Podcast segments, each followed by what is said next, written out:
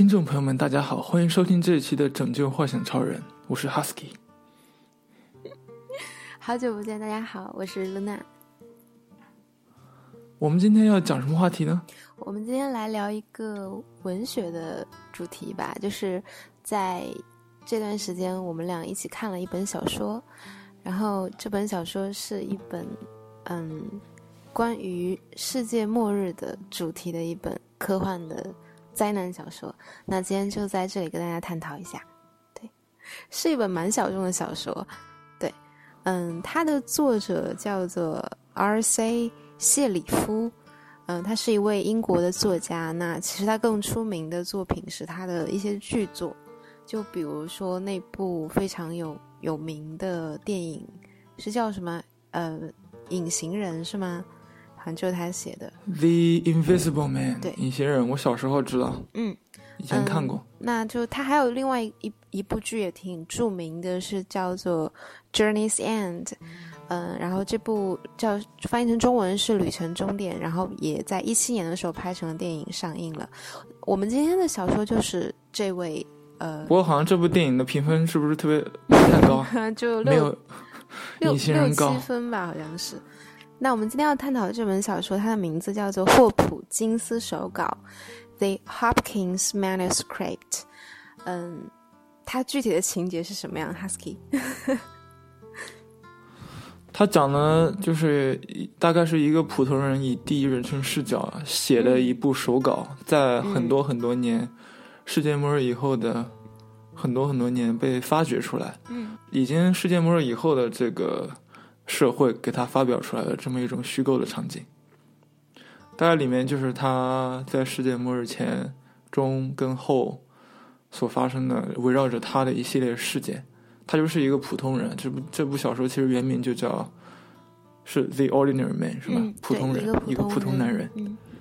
啊，后来的可能他觉得这个标题实在太普通了，就改成了《The Hopkins Manuscript》。手稿听起来还挺挺厚重的。嗯，那这本小说是在一九三九年就出版了，对吗？还蛮早之前的一本作品。嗯对，嗯，它是科幻小说吗？对，是的，它其实呃，它是一本我给它总结是叫做反乌托邦的关于末日幻想的社会政治科幻小说。那首先我们来跟大家介绍一下这本小说里面的一些主要的情节，还有它的一些比如说一些剧情的分布。那这个这里可能会涉及一些剧透。这一集就是关于剧透的，没关系。嗯哼，我们等一下再来探讨为什么我们要去读这本小说，以及我们读了这本小说之后的一些感悟，和大家进行分享。这本小说，如果你按照这个呃这本书的前后的顺序来看的话，嗯哼，它这个书是从我看的这个版本是从前言开始就是虚构的。它前言里面就说，啊、在现在那个社会已经支离破碎了，然后哦欧洲啊，这是发生在英国的故事啊，英国开英国的什么人类学家、历史学家突然间发现了一个在残骸里面的一个手稿，这个手稿是有很多很多年前的一个普通很普通的人写的，还有各种各样的错别字。嗯啊，虽然呢，虽然说这些人类学家觉得这个也没有什么价值，但他是觉得反映出了这个世界末日的某些东西，所以他决定把它出版出来，并且修改了他的语法错误。当然，这一切都是虚构的，就是为了从序言开始就给你一个这种氛呃场景吧嗯，对，啊。然后真正的那个正文开始的时候，他一开始其实就是世界末日之后了。嗯这个主角 Hopkins 在一片残骸里面，在他的房子里面看着窗外思考人生。啊，在过了一些篇幅，他就去看看望一个朋友吧，还是邻居，还是什么东西？这个邻居他非常讽刺的，由于博物馆系统什么各种各样系统已经完全崩塌了，他就在大概在博物馆里面住下来了，用博物馆里面的那种世界名画去当做饭用的那种点火的那种燃料，嗯，对。其实一开始听起来就也稍微有一点点的荒诞在里面。那刚就其实这种写法叫 flashback，就是一种倒叙的，然后回忆式的写法。那接下来从第二章开始就进入了正文，就进入他的回忆阶段。嗯我们的这个主角呢，他全名叫叫 Edgar Hopkins 霍普金斯，他还是一个在剑桥的什么温彻斯特的基督教学院获得艺术学士的一个一个人。然后他中年的时候还继续是单身汉，由于某些原因，啊，嗯，就说还是个中产阶级。但他最大的兴趣呢，不是艺术，而是家禽养殖，就是养小鸡啊这种，然后养在在家里搞个花园啊，种种菜，嗯，跟家里园丁天天搞搞关系，弄弄啊，不是那种关系，就是啊，你 大家都懂。然后对啊，他还带着他的家禽，在美好的世界里面进行家禽选美比赛，然后还获得了很多奖杯，以这个为荣，嗯觉得自己生活很开心，生活在一个叫 Battle 的一个小镇上面，有一个农场，然后养了好多小母鸡、小公鸡，嗯哼。当然多少我也不知道。嗯哼，那整个故事其实开始进入正轨，是从他有一天成为了 British Lunar Society，成为了英国，我们管它叫英国皇家月亮协会，就这样一个听起来非常高大上的一个研究天文的一个组织的会员开始说起。但其实在这里，我有个，我觉得这挺分裂的诶，你能想象就是。在那样一个 village 那样一个小镇里面的人会成为就这种这种协会的会员吗？这样其实这个设置是不是有一点稍微有点假？但他是 他前面已经说了，这个人毕竟还是上过大学的，在那个年代上过大学，而且还有艺术学位，嗯，对吧？而且还那么的桀骜不驯，学艺术的人去养鸡，所以对吧？一个学艺术的人去观月也很正常。就从某我个程度来说，我自己的感觉就是，其实这个作家或者说就就是这个嗯、呃、谢里夫，他其实写小说的时候稍微有一点点，就是能感觉到从他写剧本的那种感觉，就是他会把一些非常看似毫不就是相关的一些因素合起来，就是给予这个人身上给他一种这种这种身份，对，就其实挺有戏剧效果的。就跟普通写其他小说，因为毕竟是一九三九年，就那个年代的一些小说是好像风格还是挺不一样的，嗯，能看到他一些戏剧的一些影子和笔触在里面。OK，我们回到小说对我来说。当我得知这个主角是、是这个什么关于皇家观乐协会会员的时候，我就觉得他应该不太也不是那么普通了，就还是一个嗯有点特点的一个人的。对，就挺有趣的一个老头，也不是老头，一个中年人。他一开始的故事是设定在他五十三岁，嗯，那这个他成为这个会员，就怎么就突然就开始月亮，就我们之前说那个灾难是月亮撞地球，就怎么样一步一步的，就是把读者带进这个故事里呢？他还是一个比较观察敏锐的人。嗯哼，他小说里面其实一开始就是说，他就在自己在家观察星象、观察天象的时候，发现了这个月亮有一些异样，呃、不太一样的东西。但他大概一般情况下都是在跟朋友在，他也没什么朋友，但是跟邻居吧，呃，在一块儿还是怎么回事？嗯就是也没把这个呃，没把这个东西放在心里面。但他自己呢，也是在这个啊观乐协会开会的这个过程中才知道的。其实他去开会要从那个村子里面坐很长时间的火车，然后去到开会的那个地方。其实小说里面有用这个东西描写一下他性格，就是那种把什么东西都要安排的、妥妥啊、非常的对，对，非常妥当的一个人。到要坐几点钟火车，然后几点钟到，到了之后要先逛多久，然后去哪个地方吃顿饭，然后再去他那个协会。去完协会之后，还有一段时间可以用来，呃，再什么看一下什么东西，然后再坐晚上就就感觉是倒数第二班还是一倒数第一班个那种车回来，挺特别特别稳妥的一个人。，对一个稳妥的没有人跟他结婚。啊，好吧，他有自己的追求，嗯，然后其实从他有自己追求。最有意思的开始就是他第一次去参加那个，呃，就那个什么，他们组织的那种可能每周的例会，然后在我记得很清楚，就是在那个会议上，然后说起就是好像要举要干一个什么事儿，然后好像没有资金了，然后他作为一个还觉得自己还挺有钱的一个农场主的感觉，然后他就主动提出说啊，那我来给你们出钱吧，对，他应该是觉得自己挺有思想的。他说，他不是说我要出钱，他的意思是说我给你们担保。他一时兴起说，他他心里面一定要做这个项目。嗯嗯嗯。那一时兴起就是说项目不会亏钱的，亏了钱我给你们担保。结果他说了之后，立立即就后悔了。好分裂。因为担保大概要把他所有的那个积蓄都给花掉。如果是真的亏钱，小母鸡也得卖掉。嗯。对啊，所以所以他从这个以后就一直怕这件事。就这么很长一段时间过去了，他也观察到了月亮的一些现象，但是他自己也没有在意。但有一天，他突然收到一封邮件，这个不是邮件，呃呃是邮件，但是不是电子邮件，是就是那个 纸质的邮件信。对，然后这个信里面就说，我们这个协会要开一场秘密会议，然后内容现在不能跟大家说，但大家一定要参加。嗯，他当时就觉得完蛋了，肯定是之前那个项目。亏钱了，然后他肯定要这个会里面受到大家的凌辱，受到大家的屈辱，然后要被大家说这说那，说这说那，然后他就他的恐慌瞬间就起来了。但是他还是然后他开始想他没有房子的生活，对对啊？因为他要面子嘛。嗯哼。然后他他们就去开会了，然后在可是很很有趣的是，在第一次会议上，就是并没有提这件事，然后。上来那个主席就说今天要宣布一个，就是非常恐怖的事情，就我们发现月亮离我们越来越近了，然后月亮要撞击地球了。然后他这个时候突然他的心理变化是，他说啊，你们原来跟这个项目没有关系啊，那还好还好，只是月亮要撞地球而已。瞬间就有那种安全感油然而生。那，这个地方其实还挺挺诙谐的这种写法。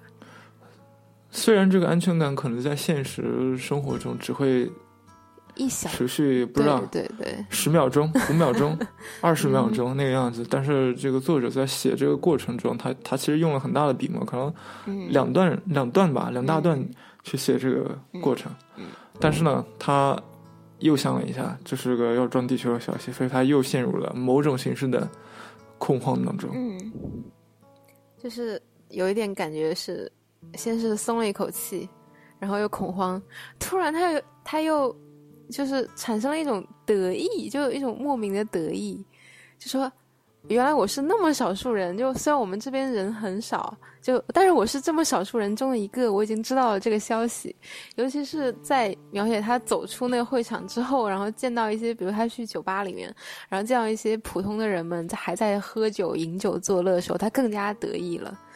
对。然后还表现出一些不屑。他看到在大街上的一对情侣，可能心里面在想的就是啊，你们这对情侣啊，还以为自己可以永恒的在一起呢。他自己这个单身汉，然后就说到葡萄就说葡萄酸，然后就说其实这个地球已经快毁灭了。他心里面这么想，他都有一种冲动要去立即告诉他们说。地球要毁灭了，但是他心里面又想，不行，我作为少数的知道这个信息的一员，我应该信守我的承诺，怎么怎么对对对，因为他们的承诺是说，你出去之后不能跟老百姓讲，就是要要把这件事情烂在肚子里，就他们发誓，嗯，为什么呢？因为要就可能会引起社会的恐慌，消除大家可能的恐慌。对对对，是的。然后这个时候，我想，如果我是他的话。如果我真的确定这个地球要毁灭了，我是不会把这个消息就给我自己知道，不让其他人知道的。因为反正世界都要毁灭了，我真的觉得世界都要毁灭了。那么，我觉得每个人都应该知道这个消息，重新改变自己的这个生活方向，然后做一些觉得对自己重要的事情。但他这个时候还是，其实还是觉得有点觉得，可能月球可能会有计算偏差，嗯，可能月球只会。擦肩而过，嗯或者说月球即使撞上了，也不会有什么其他的，就是太大的灾难。嗯，其实，呃，通过刚刚我们讲的，就是这个他得知信息的这个桥段，我就发现，其实这个作家他是一个非常善于心理描写的一个作家。那无论是从这里面，这个 Hopkins 先生他的一个，就是。这种心理变奏，就四重奏的这种感觉，这种改变，包括到后来他又描写人们，然后各种人们，然后各种主角的一些心理状态，他写写的非常的细致。如果你是一个对心理描写比较感兴趣的读者，我觉得还蛮推荐这本书的。那我们继续沿着刚才的故事线往下讲，再后来，当他得知这个消息之后呢，他又回到了家里，然后过上了他的生活。那这个时候，我记得有一些描写他，比如他有一个 library，就他会坐在里面看书。嗯，那其实他那个房子里面还有一个管家，是一位女管家，叫 Buller。然后就描描写了一些他之后的一些状态。其实他是慢慢的又想要努力的让自己的生活就去忘记这件事情。包括他写他每天早上醒来，然后他又会突然又想到那个地球要撞了，呃月月球要撞地球了，然后但是过了一会儿他又啊我还是好好的生活吧，就这种感觉。直到有一天，因为他一直其实心里有一个很大秘密嘛，就想要跟别人分享，但是又不能。直到有一天，在一个教会里，就是人们获得这个消息的途径是。就大家去参加，是是是去参加一个教会的活动，然后在那个上面，就是牧师宣布的吗？其实这一切都是都是政府已经预先安排好的。其实这份先知道这份消息的人，其实他也盖不住，因为这部这部分人，因为他们就是那个经常观察观测月亮、见观测什么的，这部分人他就很大几率他你不跟他说他都知道。所以在我的观点看起来，就是所以政府才会让。先让这副是这部分人直接知道，然后知道完了之后，他为了阻止大众恐慌，就没有跟普通人说，但是他就他找了各种各样的其他理由去做了一些措施，看上去跟这个灾难没没关系的措施。其中有一个非常重要的，就是这里面他制造了一些假新闻，说现在国际形势非常严峻，要有什么要打仗了，要怎么怎么样的，要要什么有外国入侵了，空袭，所以。所以现在全国都要开始建某种形式的防空洞，对它其实它是为了这个即将那个时间差应该是即将在将近半年之后到来的这个月球撞击的这个做准备的。那其实他们知道，大概时间属于一半的时候，这个月亮会变得异常的大。首先是它前提建立在其实英格兰。英格兰这个天气很差，你知道，大家都是都是这个雾啊，都是阴天什么的，就中间会有一大段时间就不怎么能看到月亮，能看到月亮的话，也就是那种月牙，而不是一整个大月亮。所以他们就测算的结果就是在中途圣诞节之后，月亮会大到一定的程度，大到实在盖不住了。所以，然后在大到盖不住，跟这个一开始知道这个信息之间呢，就制造假新闻，然后让这个让对让。对，让人们先去做些措施，在某种程度上，我还是觉得这个做法还可以的，会避免。虽然啊，大家后来会发现这做法也也没有避免什么。那他们这个高高在上的这些人呢，他还有另另外一个安排，就是在实在是瞒不过去的时候，他们已经事先计划好了要用教堂去，就是啊，毕竟当时还是一九三几年吧。他还是一个，就是大部分人可能还是基督信仰的一种状态，还是会经常去教堂里做礼拜的这里涉及到了一个英国的一个宗教的一个整体的氛围，在那个年代，基督教在英国是基本上是属于像国教一样的，就是每个人家庭里面，我们看那种剧啊，都会知道吃饭之前都是要祷告的，对。然后就是在这个教堂里面，然后就就主教就宣布了。就这样的一个重大新闻，然后这个时候，嗯，不是媒，不是媒体，不是什么，不是什么高官，不是什么东西，而是他们要通过教堂先，嗯嗯嗯，散布这个消息。那我记得很清楚的是，在那个教堂上有有有一整段描写，就是当时 Hopkins Hopkins 知道了，就当时大家都知道这个消息的时候，然后这个 Hopkins 先生其实他是很期待人们的那种哇怎么办我都给的那种反应的，但是。其实他前一天晚上还去了那个教堂的里面那个牧师的家里面，还是跟他说了一下。他说：“啊，其实我已经知道这个消息很久了，得意洋洋的。”他说：“呃，你们现在可能刚知道这个，作为刚知道这个消息的，会很崩溃，可能接受不了。但是，但是我很有经验，我可以帮助你们，我可以无偿的帮助你们。”然后那个牧师前天晚上就就说：“对，很淡，就好像表现的无所谓啊。”就是就是主会救我们，上帝会救我们的，我们会上天堂的。就是我们真正应该关心的是那些不去教堂的、不信上帝的那些上不了天堂的人。所以 他就觉得 又又是一通失望。是不是要骂？要说那个词儿来着？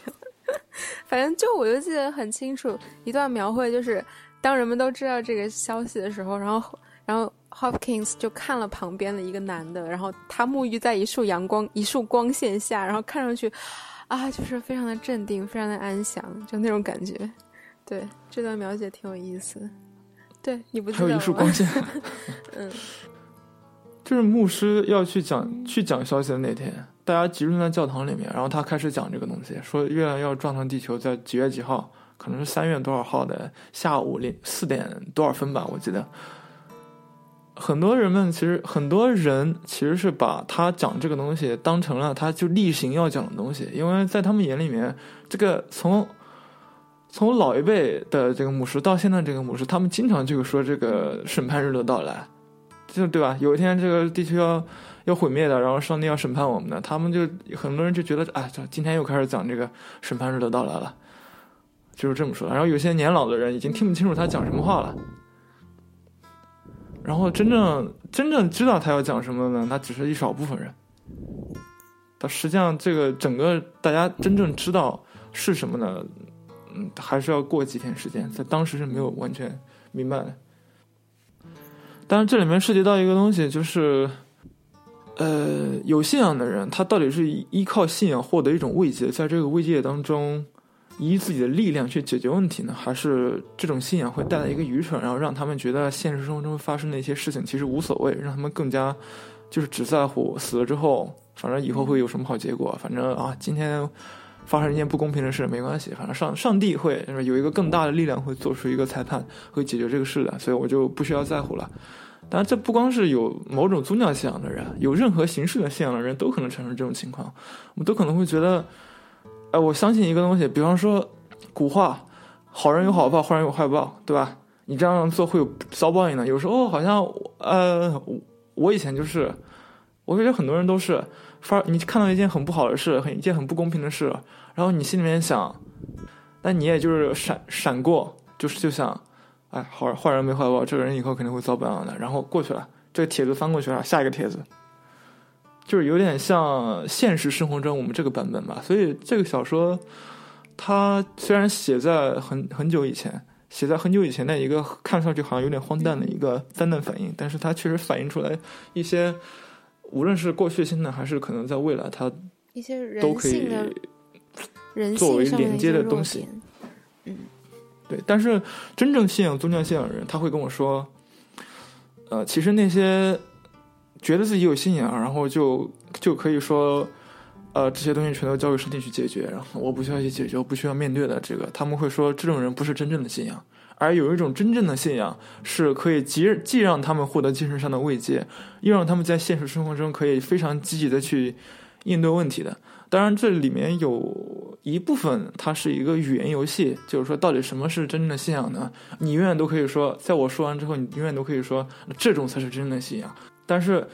在小说里面描绘了这个这种宗教社会下，这种信仰好像它是至少在实践上来说。它这个实践不是特别好。嗯，其实这本小说对于宗教的一个试图，有一些我个人看来啊，有一些批判或者有一些讽刺是贯穿整本小说的，一直到就是嗯，到后来人们知道了这个消息之后，一直到后来人们去躲避灾难的时候，像嗯，我记得有一个桥段是他那个管家布勒嗯女士还。去 Duck Out 里面的时候，还拿着手里是揣着一本圣经的，然后其实按理说这个时候应该是拿一些多拿一些吃的喝的衣服什么的，但他他是拿了一个 Bible，然后去到了那个地方，对，仿佛就拥有这种力量之后，我就可以无所不怕。对啊，别人手拿面包，我手拿信仰。OK，嗯，其实呃，讲到这里啊，就是还有一个。就让我去思考的一个点，就是在城市里和他们，他们是在贝勒这个小镇嘛。那城市和小镇，它城市就离他们不远的伦敦，在城市里的人们和小镇上人们知道这个消息之后，其实是有不同的反应的。嗯，我记得作者是在描写小镇的时候，就人们都很团结，然后大家在有一个。挖渠能手啊，叫什么 Evans，就那个男的，就被描绘成一种有点像那种大力士，反正就是特别积极。就蓝翔技校派过来的，然后专门教大家如何去挖掘，而且被描绘成一种那种像民族英雄一样的感觉。他因为就是因为他特别会挖渠，是啊，他确实挺英雄的呀。人们就团结起来开始挖这种地道啊，挖这种沟壑啊，然后就为了躲避未来灾难。但在城市里，大家看到的又是就是因为他是去城市里看他的什么 uncle 和 auntie 什么唯一的在世的亲戚。大城市里人们的反应又跟小镇上的又完全不一样，对人们行尸走肉，就也没有团结，也没有想到要怎么规避风险，就还是那样。嗯，当然部分是由这个呃这个设计导致的嘛，就是大城市的，它虽然说人很多，但是其实人都住在公寓里面，相互之间是隔开的，看看上去很繁华，但是互相大家都不认识，而小小的这个乡村里面。人口很少，大家互相都认识，跟土地的连接都很强烈，所以可以通就是很简单，通过一个项目一起挖掘的这个项目就可以在一起，重塑爱的一个场景。对，嗯，对啊，他甚至在挖掘的这个过程中，很多人找到自己人生的意义。什么样？比如说，嗯，他主角自己就觉得突然间找到自己人生的意义，这辈子就只会带几个小鸡去参加水美比赛，然后养养鸡下下蛋，然后捡捡。门门门口的那个植物捡捡不到他想要的形状，他还不开心。他终于在这个挖掘的过程中，给大家准备喝的、吃的，然后跟大家一起团结合作的这个过程中，找到了一些人生的意义，觉得啊，好爽啊！今天终于有可以期望的东西了，明明天还可以去挖掘，好幸福啊！真希望每天都去挖掘，真的，我想真的，不是。就其实让我体会到的是，在比如说你。知道你的生命的尽头就在那里的时候，在这样一个短暂的时间里，我们是不是应该更加去寻找更多的爱，或者就是我会去思考这样一个问题：，就我这个时候我应该追求的是什么？就我人生可能只要半年了，如果发生空袭了，我就跟我邻居一起 挖地洞。这个时候就体会到了那种爱，其实就感觉到，其实 Hopkins 他还是一个非常缺爱的人。嗯，虽然他把他描绘的感觉是一个，呃，挺自信的一个乡绅，然后又是怎么怎么样，又有又有又有 library，然后呃还有一个大农场，还可以带着母鸡去巡回演出什么的，但其实他内心是非常孤独的。嗯，对啊，可能这毕竟是毕竟是个母鸡啊，对对，不是个人其实就代表他其实坚强都是装出来，其实他内心是非常缺少。安全感和爱的，他通过这种一个行为，反而找到了人生的意义。对，你说的安全感跟爱，其实他在挖掘的过程里面，这个前后恰好也认识了呃，嗯哼，两个小孩，对，叫 Robin 和 Pat 是吗？那对兄妹，嗯，和佩蒂啊，跟佩皮，就一个姐姐和一个弟弟，弟弟叫 Robin。嗯，那这两个人我们先暂且不讲，因为他们在后边会扮演非常重要的角色。嗯，那我我们继续讲一下啊。OK，大家都好啦，就做了很多准备。那这个时候，转眼间春天来了，月亮马上就要就是撞地球。其实这个时候大家都已经知道要发生什么了，因为你眼睛也看到月亮就在那里，它好大变的。对，然后。我记得就在灾难来的那一章之前，然后作者描写人们，哇塞！第二天月亮撞地球了，人们竟然去开 party，你记得吗？那那段？他们是这样的，他们是他们是就是他们那个那个地道啊，不是地 洞啊，提前完工了嘛？因为提前完工了一个星期吧左右，然后这一个星期里面那个。挖掘领袖，挖掘小能手，他就会觉得这一个星期也要给人有点事情干，要不然人没事情干，就立即觉得嘛，啊，灾难又到来了，不行了，地球要毁灭了，就就马上就乱作一一团。他作为一个管理者，作为一个组织者，作为一个相对来说官衔高一个级别的人，他就组织了很多类似于晚会吧，就可以叫他晚会，你可以叫他 party，但我感觉就是个晚会，就篝火晚会。嗯，我就是会有有也有白天的，也有晚上的，就是准备很多节目啊，然后要那你知道小乡村里面会有一些能歌善舞的唱山歌的那种，然后什么妹妹坐船头啊，哥哥岸上走啊这种，嗯，这个时候就跟这种想 party 象中的灾难到来之前的一个心理状态是不太一样的。对，作者在这里反而安排的是这样子的桥段。就让我想到，突然间让我想到《黑客帝国二》里面的那个 Zion 的那个大战。如果大家知道我在讲什么的话，Zion 那个就是大战之前说那个外星人的机器人，就不是外星人，机器人要来袭的之前，他们就开了个特别大的 party，然后主角也在里，面，那就那个 Neil 会不。会是是从这边 是从这边学去的？他那个剧本，我觉得是一个文化现象，很多很多影视作品、很多小说里面，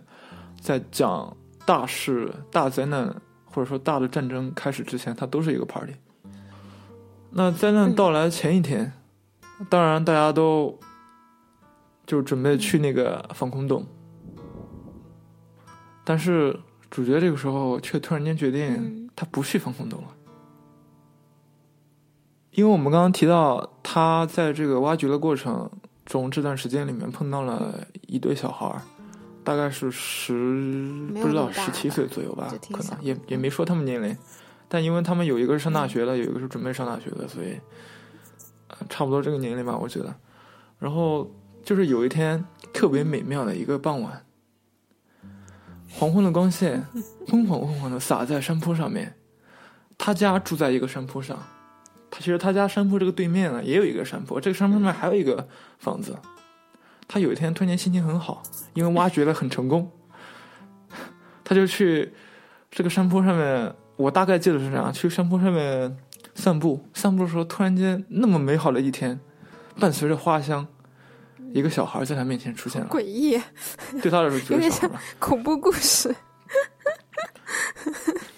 大概大概是一对小孩在他们面前出现了。这一对小孩呢，还在这个地方就是对，大大咧咧的，跟他打招呼。然后一个小女孩的她的那个她的那个帽子被风吹跑了，然后她让她让这个小男孩说：“ 你赶紧去帮我嗯，给给我捡回来。”然后那小男孩屁颠儿屁颠儿就去捡回来了。然后小男孩走的过程中，那个小女孩还说：“哎，我叫他去减，就是我对他好。你看他现在胖的，给他减减肥。”特别搞笑的两个人，然后就让这个瞬间让 Hopkins 这个人他瞬间心情更好。然后他就跟他们聊天，他们聊聊聊就发现，哎，这俩小孩原来是这个他他他家山坡对面的那个一直都能互相看到的，就是那户的那个人的小孩儿。那个人呢是一个上校，是从军队退役的一个上下，比较硬汉的一个角色，在在这个书里面。然后他就跟这两孩两个小孩建立了关系，然后挖掘的过程里面，这两个小孩也是充当着一定角色。那个女生准备什么？准备茶，准备点心啊，什么什么。那个男的就在那地方，就是故意显摆的这个样子，然后捋起来袖子干活，干的特别欢快，这种。然后他们在这个过程里面培养出了一种一种感情，一种有点像叔叔啊、侄子啊、侄女这种感情。那个上校还邀请他去他他们家吃饭。他吃饭的这个过程中，他突然间意识到，他突然间意识到，虽然我有时候他不是我，他有时候也会去酒吧。虽然间，我现在就以我来讲，虽然我有时候也会去酒吧，虽然我也会去跟跟大家玩赌博、打桥牌，虽然我会去参加选美比赛，会去什么皇家乱七八糟协会去喝、去吃点心，会观月，但是我好像很久很久很久很久没有去过一家真正的一户人，他们就是正常的邀请我去吃一顿晚餐，并且有小孩啊，有大人啊，这种环境好像从来没有过。他突然间那天就觉得，这感觉好美好啊！尤其是在这种灾难之前啊，灾难之前，你突然间觉得你好像跟嗯对啊，跟一个什么人建立一种 family 的这种关系，所以呢，他就 特别温情那一幕，嗯那那顿饭吃的，描写的烛光，描写的桌子，描写的那他们吃的什么东西，描写的非常细致。在这个过程里面，那个上校就突然就是跟他们说，他不准备去防空洞那天，因为他觉得没有什么意义，因为因为在那么大的灾难如果发生的话，防空那个那个小防空洞，虽然你们挖的很新奇，虽然你们挖的很开心，虽然我也参与这个过程，我也指挥，但是这只是给人希望的一种象征而已。对他来说，嗯他觉得是没用的，大概是因为这样。在小说里面也没有非常具体的表明他具体是因为什么原因，但我觉得可能是这样。这时候突然间就震动了这个直接改变了他的一个决定。好像有一种什么东西在他体内在在发酵、在生化、在反应、在燃烧。他小宇宙突然间好像就被点燃了一样。他决定不，我不去了，我也不去了。对他决定我不去了，老子不去了。对，不是月亮吗？不是真理吗？无所谓，在我的图书馆里读书，对吧？就用知识去改变我的 命运。他还真的读书了。他那天好像还真的去了那个 library，先读了会儿书，好像是。对，那这个时候其实就已经到到达了整个小说的一个小高潮啊。嗯，第二天月亮就要撞地球了，然后他决定不去了。那这个时候我我，他就开始打扫房间，把他的书本摆的非常好，然后把他的小小母鸡什么的。人终有一死，我要么死死的 dirty，要么死的干净。那我会怎么样呢？我选择我死的干净，可能是这样的。那我们继续往下讲。其实月亮撞地球的时候，这本小说并没有特别多的描写，它直接就是写在灾难已经完成了，然后我记得第二章就直接开始就描写他突然醒过来了，然后他不知道自己睡过去了多长时间。然后，其实那个时候我们大家就已经知道，哦，他没有死，他，他他的选择是正确的，他躲过了这一劫，嗯，对。但他晚上很难受，听到了很多响声，就跟我小时候，就跟我小时候一个人睡觉，然后特别小的时候，然后听到外面有响声，我就觉得完蛋了。那是我刚看完鬼片嘛，我想完蛋了，可能外面可能有鬼，怎么办？怎么办？这时候我第一反应就不是，肯定不是去外面看，绝对不是，就是。把被子蒙住，听不到了，没有了啦，不可能有鬼了。然后第二天起床的时候，天已经亮了。那其实，在月亮撞完地球之后，你会发现这本小说的进度条还有一大半。嗯，不好笑吗？我们刚看了一下表，突然间发现我们好像之前讲的太 对对对，有点太细致了。啊，虽然今天虽然讲相对于作者写的已经非常不细致了，但接下来稍微讲快一点。那其实其实到底发生了什么呢？那么在这一夜的灾难发生之后，他第二天早上起来，他觉还觉得之前晚上听到的那些什么玩意儿和感受到那些痛苦是幻觉了。他一起来发现一看，哇，外面全都是海洋里面的东西，什么海藻啊、海生物啊，然后还有艘巨轮，在就在在他家门口的那个，他家在山坡上面嘛，在他家门口的那个。凹陷的那个地方上面，其实啊，他在山顶也是没有被淹，没有被淹到的一个原因。然后他又发现，其实因为有，因为出现了洪水，出现了飓风，洪水呢，其实已经渗到那个那个防空洞里面了。可能防空洞里面的人，他们尸体他也没有去仔细去找，但是估计也是全死亡了。但是呢，他找到了住在对面山头的那家小孩的。小小孩那那对小朋友还活着，虽然虽然受伤了，但那个上校已经非常悲惨的死了，被一个飓风卷来的树刺穿房顶，然后刺到他身上死掉了。然后他们还给他办了葬礼什么之类的。但是这个时候呢，就相当于只有三个人，他跟那俩小孩一开始，所以这三个人他们就开始一起生活，然后。他们，他就就有点像叔叔，很照顾那两个小孩儿。然后那两个小孩儿呢，就有点还有点感恩他，还会给他什么做点什么点心啊、茶之类的。他们就开始重构他们三个人的那种小世界，开始什么种种花啊、养养草啊，然后小姑娘做饭，然后弟弟干农活，嗯，对，建立了对建立了非常非常深厚的感感情。我我现在只用非常非常深厚，但其实这个小说里面用很长一段时间去描写的。那整个社会也在重塑，不同村落里面的幸存者开始重新，就是有点那种重建人类社会、城市的那种感觉，然后重建金融体系，有货币系统，三个贝壳换一只鸡蛋，一只鸡蛋换什么多少东西，然后一个鸡能换，就是最值钱的、最大面额的就是一只鸡，嗯，能换最多东西，车都不行，什么什么飞机啊都都不行。到底是发生了什么？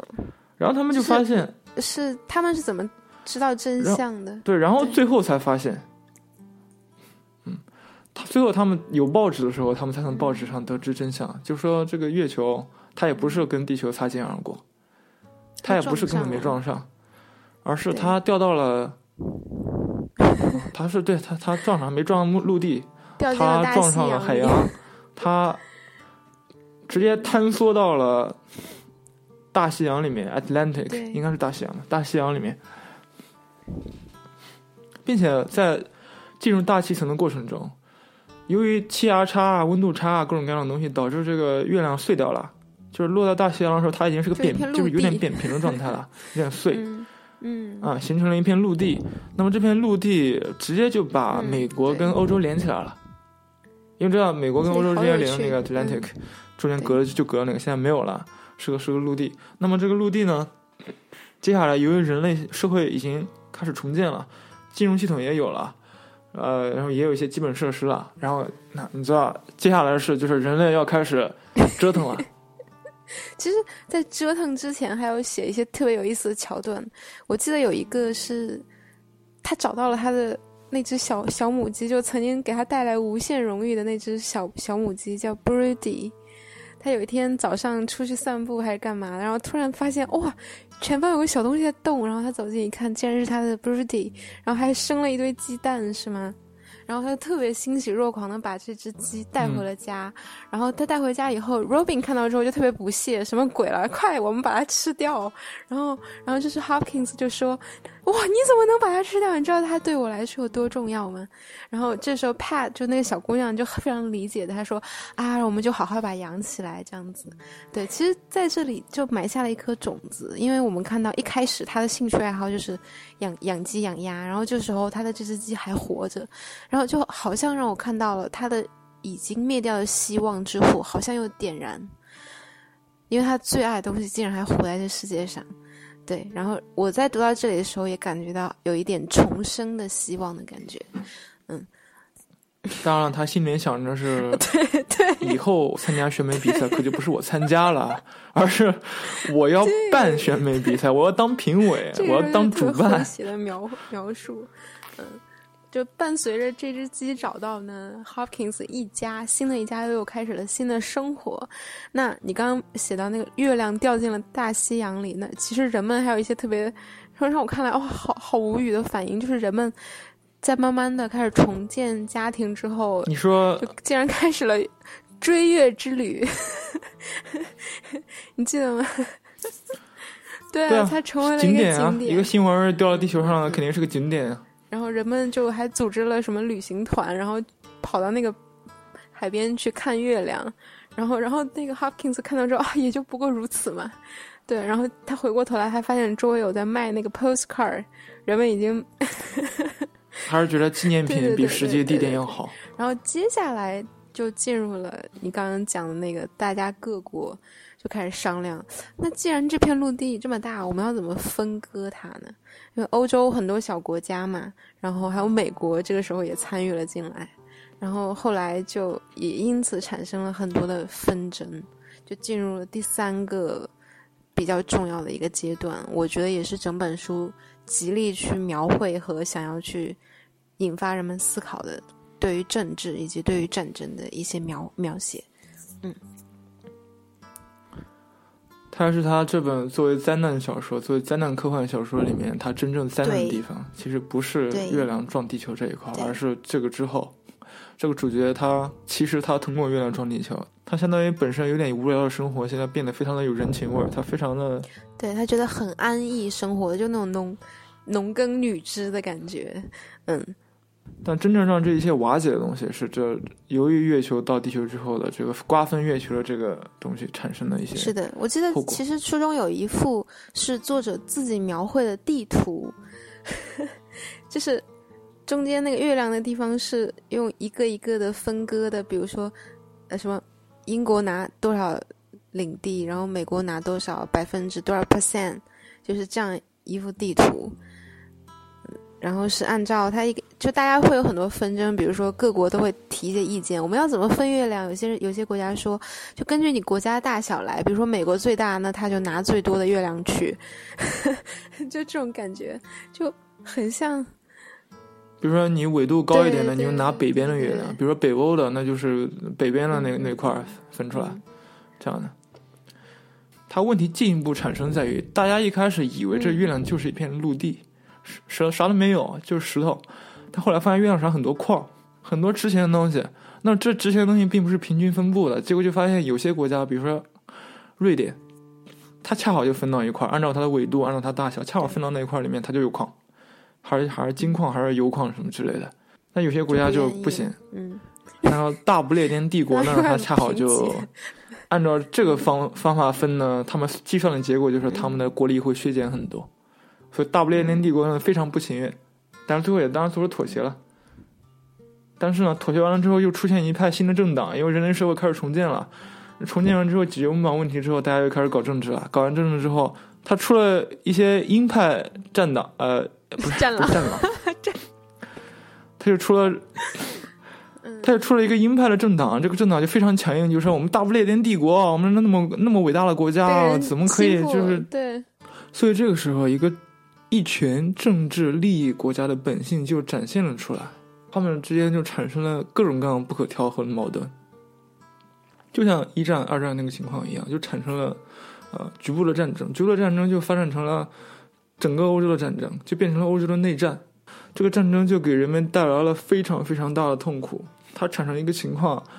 就是说，在这个灾难之后，本身人口就不多，人口不多，你还要打仗，那你岂不是更要兵吗？更要参军。然后这个什么 radio。报纸啊，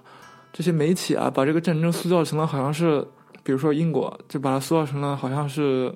英国这个是国家信仰，就要靠打这场仗，然后整个英国人就要靠这这个打赢这个战争，占领这个月球上面怎么怎么样才能什么什么伟大复兴。有些年轻人被忽悠了，就要去参军。比方说我们的主角的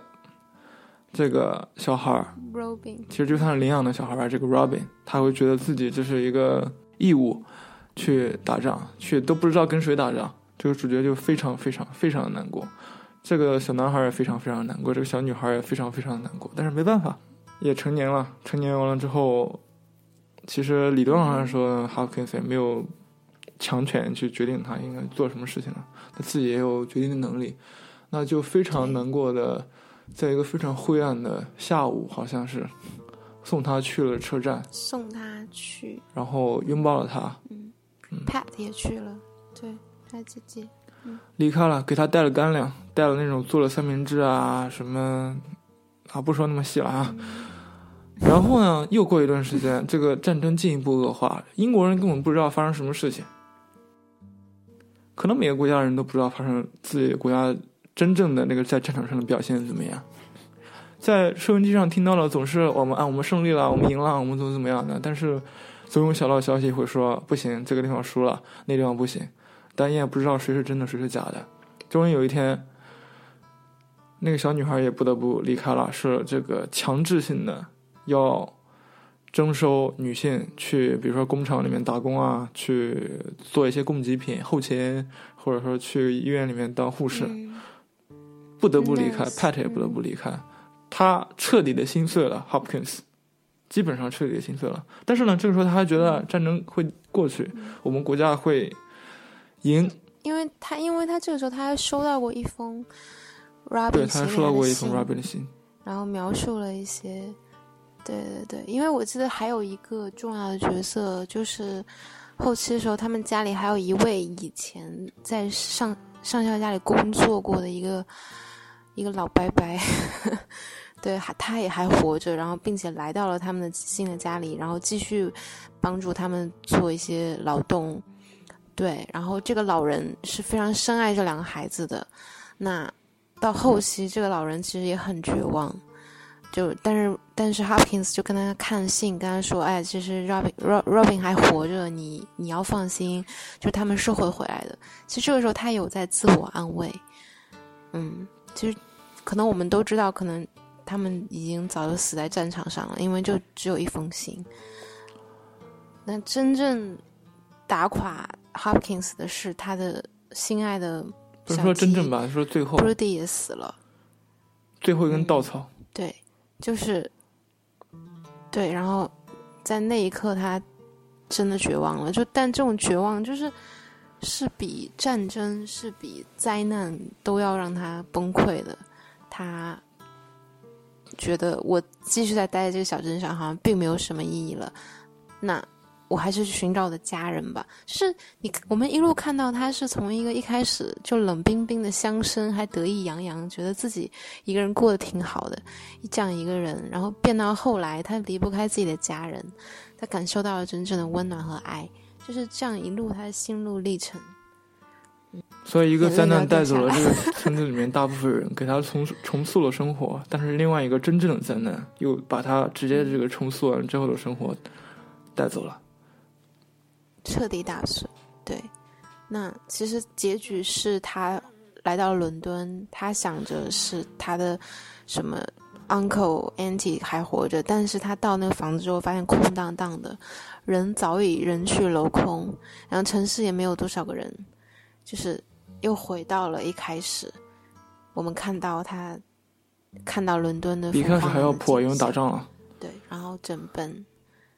对整本小说就是在这样一个非常让你觉得好惋惜的一个结结结尾里结束了。然后最后还有一点 bonus 的成分。他在伦敦，因为人口很少，然后每个人都占据了一个小据点。毕竟一些很多超市里面的那些藏货还是有的，所以你大概。找到一条没人去搜刮的街道，然后这个街道里面的这些什么罐头食物啊，还能让你存活一段时间，所以他就靠这个，其实还活了挺久的，已经活到了灾难之后的第七年了。他又得知一个消息，这个消息真正的基本上把他从灵魂上面给给给击垮了。他去公园里面的时候碰到了另外一个流浪的人，这个人呢，他本他就一直在伦敦大城市里面的教授，就一直接受一些报纸上面资讯什么的。在这灾难之前、之中和之后都是这样的。那这个人跟他说，不光有欧洲内战，其实还发生了很多其他战争。其实有东方入侵，什么伊朗、伊朗还是哪里诞生出来一个，就是在月亮撞地球之前诞生，就诞生出来一个先知。这个先知说，这个其实这个月亮地撞地球是在他们的信仰体系里面早就预测到的，怎么怎么样的，就是他们这个信仰体系的这个人去。他们的上帝去给他们怎么怎么准备了一个机会，他就靠这个东西去积累了很多的所谓的信仰者，用这个信仰，非基督教的信仰，这个这个另外一个教的信仰，啊，去组建了所谓的入侵入侵军，然后这个入侵军趁着欧洲打打内战，入侵了欧洲，然后在欧洲内战这个每个国家都快不行的这个边缘，一点一点把欧洲占领。占领到了柏林，好像是当时那个时候。这时候，这个 Hopkins 知道这个之后，彻底、彻底、彻彻底底的觉得，不光自己两个小孩估计已经死了，而且这国家估计也没戏了，他住这个地方也没戏了。所以，小说结尾在，他看到远处房子有一束光。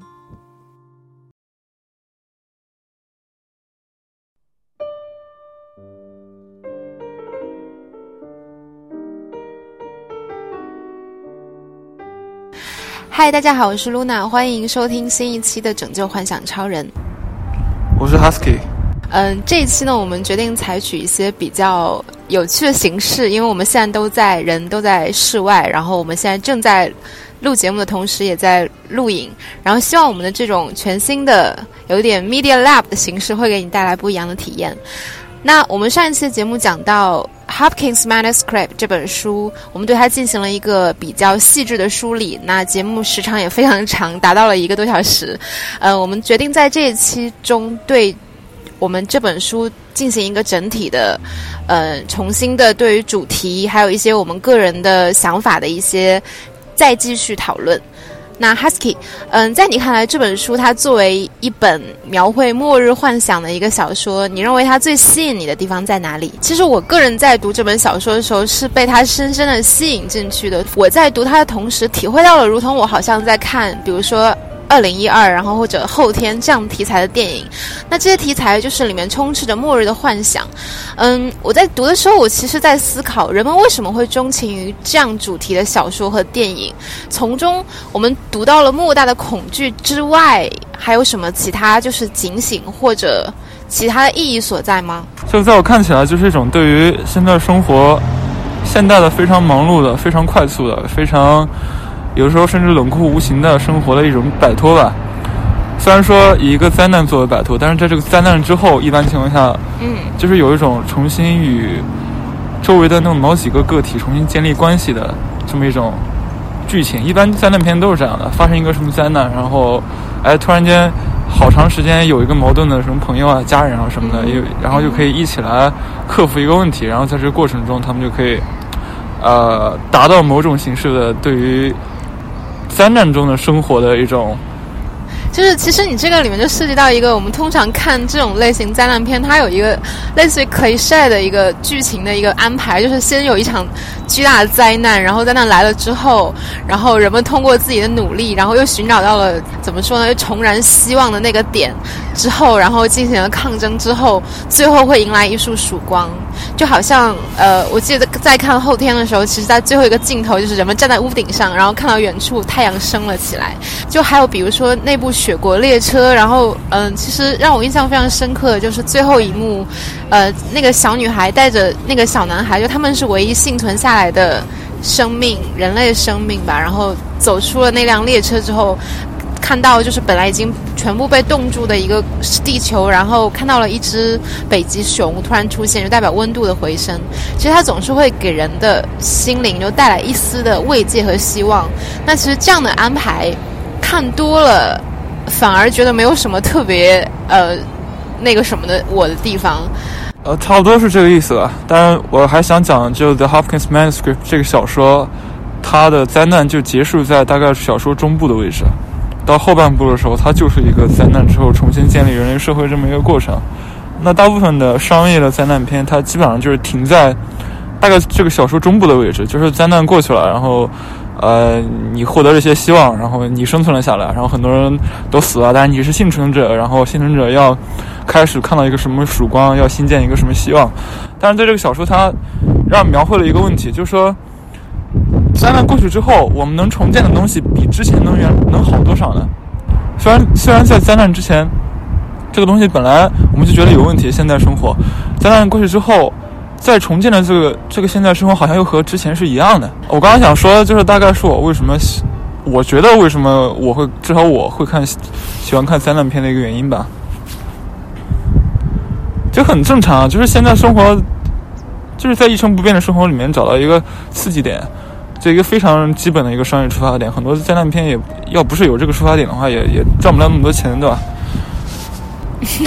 对，那你是从如果从商业的角度来看，的确是这样。嗯，尤其是在人类经历了一次又一次的，包括像我们现在正在面临的一些困难，以及包括一些自然灾害之后，人们会更加的去重新思考我们现在生存的一个处境。当然，我们现在这个问题就是。啊，面临这个困难，结果大家都不能去上班了，或者不能出去玩了，然后在家里面，结果发现可能，呃，什么离婚率增加啊，然后发现自己，但是也有一些人呢，会会觉得，哎，这个生活挺好的，也不用去上班了，就什么样的人都有。那其实这本小说，嗯，如果像我们这样聊的话，这样它其实有点类似于后灾难小说，就是它更多的想要去传递的是灾难过后人们的一个样子，或者一种心理的状态，或者整个社会，呃，整个世界，哪怕世界上的国家的一个重重建的一个状态，非常值得人的思考。我认为，在一九三九年写出这么有前沿思想的一本小说，的确是非常的不简单。呃，就刚刚我们聊那个话题啊，电影《二零一二》的导演罗兰·艾莫里奇，他曾经说过这样一段话，他认为灾难电影或者小说是一种冲突非常强烈的电影。当观众在观看的时候，可能会抛弃掉非常多需要细细思考的元素，这是一种非常极端的对决，关系着生命的存亡，是你死我活、力量悬殊的一种较量。那大家。因此，便很容易会被这种电影的题、这种题材电影所吸引。那对他而言，他非他更喜欢描述城市遭受虚拟的劫难的这样的一个主题，会让大家更加的警醒或者居安思危。嗯。我认为，其实在这本小说中也描绘了类似的场景，尤其是它非常接近于我们生活，就是它并不像呃，比如说像《雪国列车》那样的灾难片，它是描绘了一个灾呃灾难过后就整个地球，然后人们就是非常就太假了。但是这部小说中它描绘的，比如说一些城市的景象，一些乡村在灾难过后的景象，会让我去思考，如果我是里面的主人公，我在那样的生存处境下，我会做什么样的选择？可能取决于我是不是单身汉吧。因为那个主人公其实他做了很多事情，其实是 啊，对，建立在他家人他是一个很长时间的单身汉的基础之上的。但对他来说，这里面最大的改变其实就是他跟上校那一家建建立了一个关系，对吧？他和人建立了关系之后，他决定突然间我不要去那个防空洞了，不要躲避这场灾难了。我人生中之前活的没有意思，我就要跟要死，我要跟和我已经建立关系的这些人一起死。我跟那个防空洞里面的人可能就是有有没有那么大的关系，所以他也是因为这个就得救了。从某种程度上来说。他这个就跟那个有些宗教里面讲的东西是一样的，只有人与人之间的某些关系，跟什么，呃，上帝连通的一些关系，才能够让你得救。嗯。而一般得救也是在一个灾难的场景下面对吧？就让我重获一种超脱，对吗？嗯。然后利用灾难，然后它这种前后的一个反差，其实也是非常明显的。其实你刚刚讲的这个人性呢，就是我今天我们。这期其实我还蛮想聊一下，就是一个是就两个主题，一个是关于乌托邦或者像这样一类的反乌托邦的小说，它的一个主题；然后另外一类是从这个乌托邦进化到我们对于一个人类或者我们对于人性的思考。其实说到这里，呃，想要给大家就是普及几个。就是基本的知识概念。那其实谈到反乌托邦小说，我知道有相似主题的小说，比如说像就那三部非常有名的什么所谓的反乌托邦三书嘛，就是赫胥黎的《美丽新世界》，以及 George Orwell 的《一九八四》，还有俄罗斯作家扎米亚金的《我们》。那其实这三部小说是非常有名的。还有另外一些我个人比较喜欢的，包括像村上春树的《世界末日与冷酷意境》，以及包括还有一位美国作家。呃，布莱伯利的叫做《华氏四百五十一度》，以及中国作家我们非常熟悉的老舍先生，他写过一部叫《猫城记》。其实，在这些小说等等啦，里面都蕴含着。他们构想出来的一个反乌托邦的世界，那我个人理解反乌托邦的其实就是跟乌托邦相反嘛。乌托邦就是一个非常梦幻的，比如说我们知道在呃柏拉图《理想国》里，他描绘的那样一个 republics 那样一个非常完美的乌托邦世界，非常的秩序井然。那在反乌托邦的世界中，就充满着像我们这里聊到了一个灾难，还有包括其他的，比如说一些设定，呃，一些经济、科技、家庭、宗教。呃，以至于政治设定，嗯，这些反乌托邦小说通过这种并不太美好的描绘或者一些设定，让人们去重新思考我们在现实世界中到底应该关注什么。为什么乌托邦的尝试总是失败呢？嗯，其实像我记得波德莱尔就讲过，他认为文明的现代化进程，它往往表现出一种短暂、过度或者偶然的一个特性。人们总是会怀抱着一个对于建构一个乌托邦社会的一个理想，那这些理想在种种的困难面前，包括经济社会进步、人性等等面前，那总是会表现出自己的弱点。我相信我们人类一直都在努力的向这个方向去发展，这也是为什么有这么多作家去进行这样主题的思考，无论是电影、小说、戏剧，嗯，以至于诗歌中都充斥着这样的意象。我自己知道有一本挺有名的书是 Marshall Berman 他马歇尔伯曼写的，他这本书叫做《一切坚固的东西都烟消云散了》，All that is solid melts into air。它其实里面就是，嗯，他提出了很多对于现代性、现代社会，呃，以及一些像我们认为的城就城市或者科技进步以及乌托邦社会的一个构想的一个崩塌，这些他有自己的观点，然后这本书也非常推荐给大家。那先提醒一下，你的相机可能已经停止录录像了。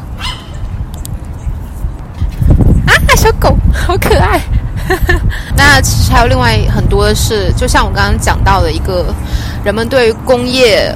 文明的一种惧怕，因为包括很多，那就像我们看到，比如说很多，包括喜剧大师卓别林他的电影，什么《摩登时代》啊，就里面传递了很多人们的恐惧与、焦虑。其实，但是这种灾难小说是将这种恐惧和焦虑放大到了极点，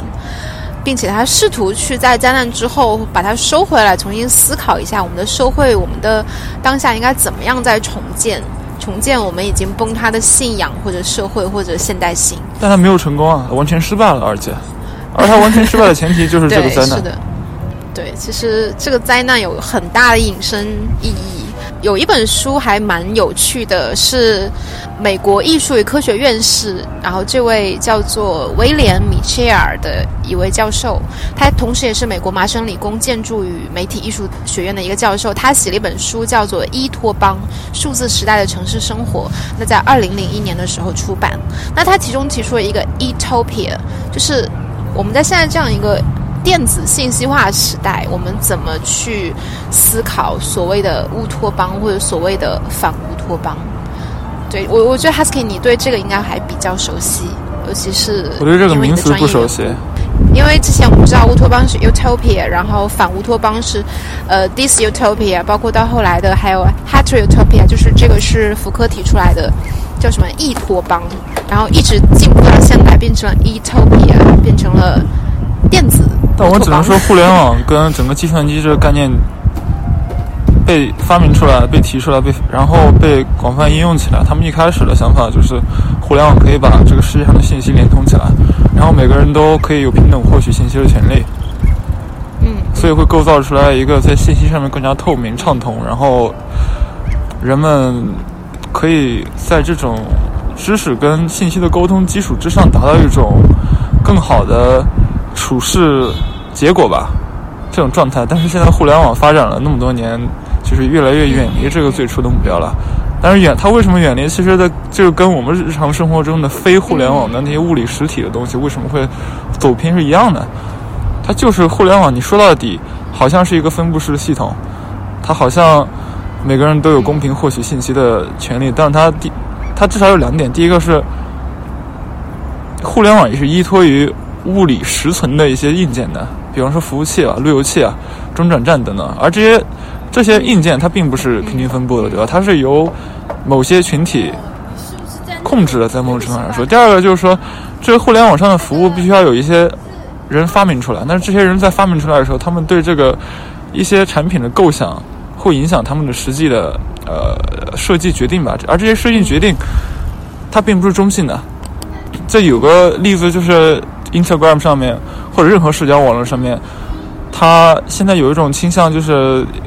各种各样的快速回复，对吧？点赞、有彩的，有什么送鲜花的、送海、送什么轮船的、送什么游轮的，然后送潜水艇的、送什么都有。就是我们把本来，对吧？它其实就是相当于第一个是我们送这些东西，送了这个本身，相当于我们本来是可以有一句回复的，有一句评论的，但是。就是一个更加有原创性的东西，然后我们就把它变成了系统给我们几个预设，然后我们就用这几个预设来表达我们不同的，就是非常简单的几个情感而已。有时候对，有时候根本就不是情感，而是就是一种习惯性的出于对某种内容的一种反应。那第二个就是这些所谓的什么鲜花啊、赞啊、评论啊这些东西，其实在整个互联网思维下，就就是说互联网产品思维情况下，它就变成了统一的一个度量标准。这个统一的度量标准就是。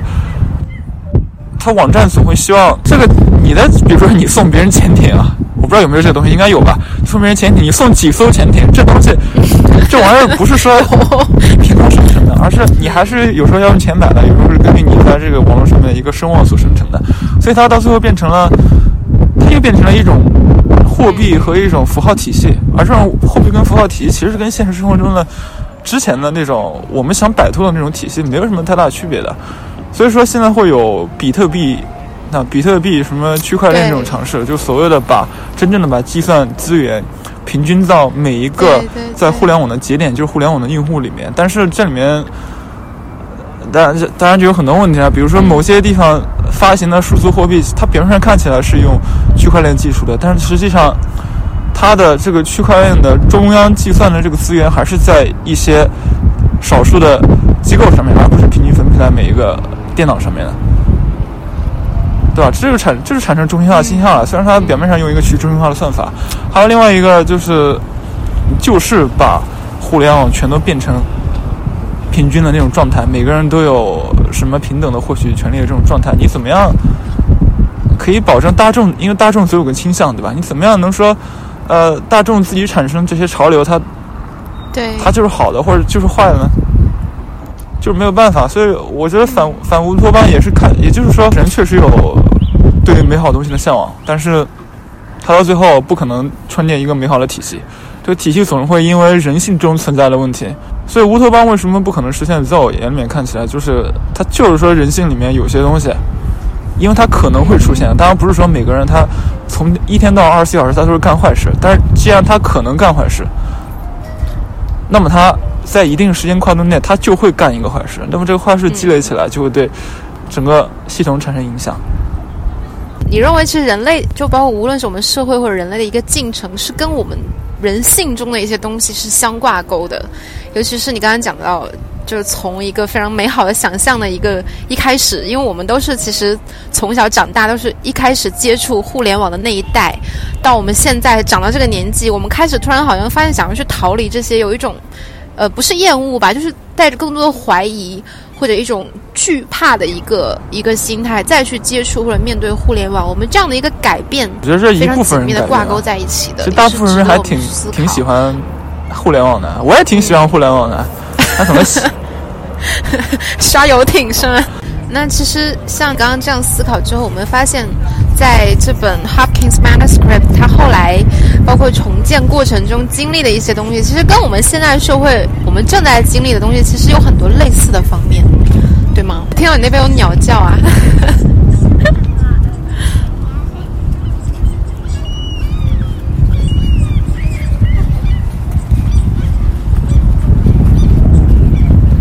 你不会在拍鸟吧？不是啊，你可以，你可以这么说啊。但是其实，我觉得灾后重建，它只是把原来人类人类社会的一个非常短的，从一开始美好向往到最后崩塌的一个这个过程，体现在灾后重建一个比较时间短的跨度里面。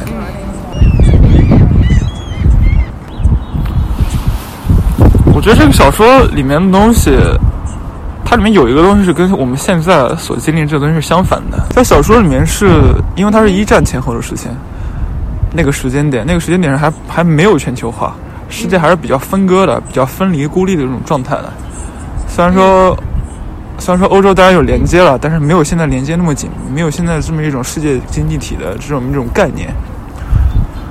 但是这灾难的出现，在某种程度上，它把世界连接了起来，对吧？因为月亮掉到地球上之后，形成了一个陆地，这个陆地上面有矿。那么，由于这是一个外来的东西，就没有预先哪个国家说是，就是就是它领地，所以说不同的国家开始商议这件事，就产生了对于一个特别大的一个，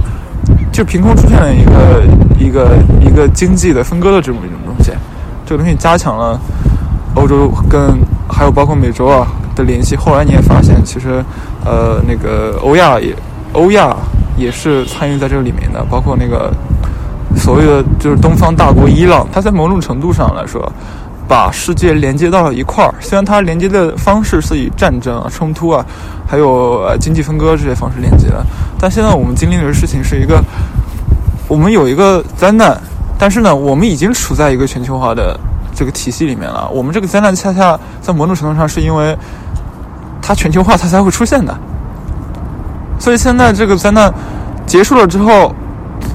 对，现在这个灾难结束了之后，我们现在发现有一种趋势是全球化要减弱，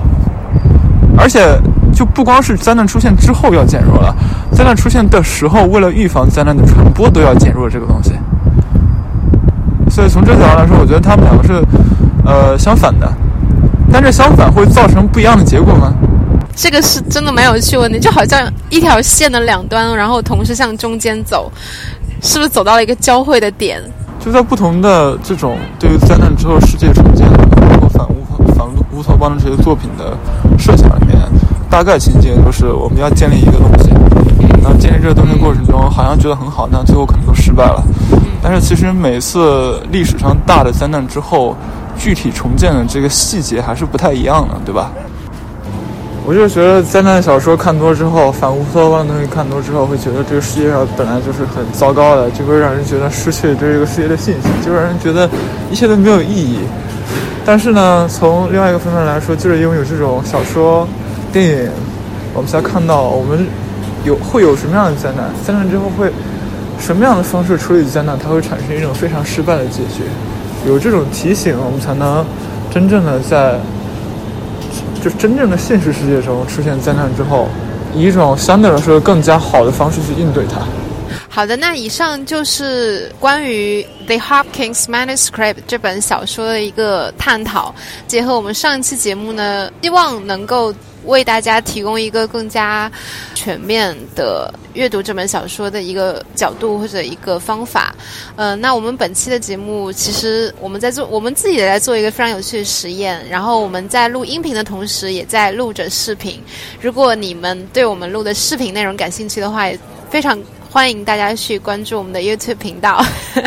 呃，那本期的拯救幻想超人就到这里，也希望大家可以订阅收听我们的节目。OK，下期再见。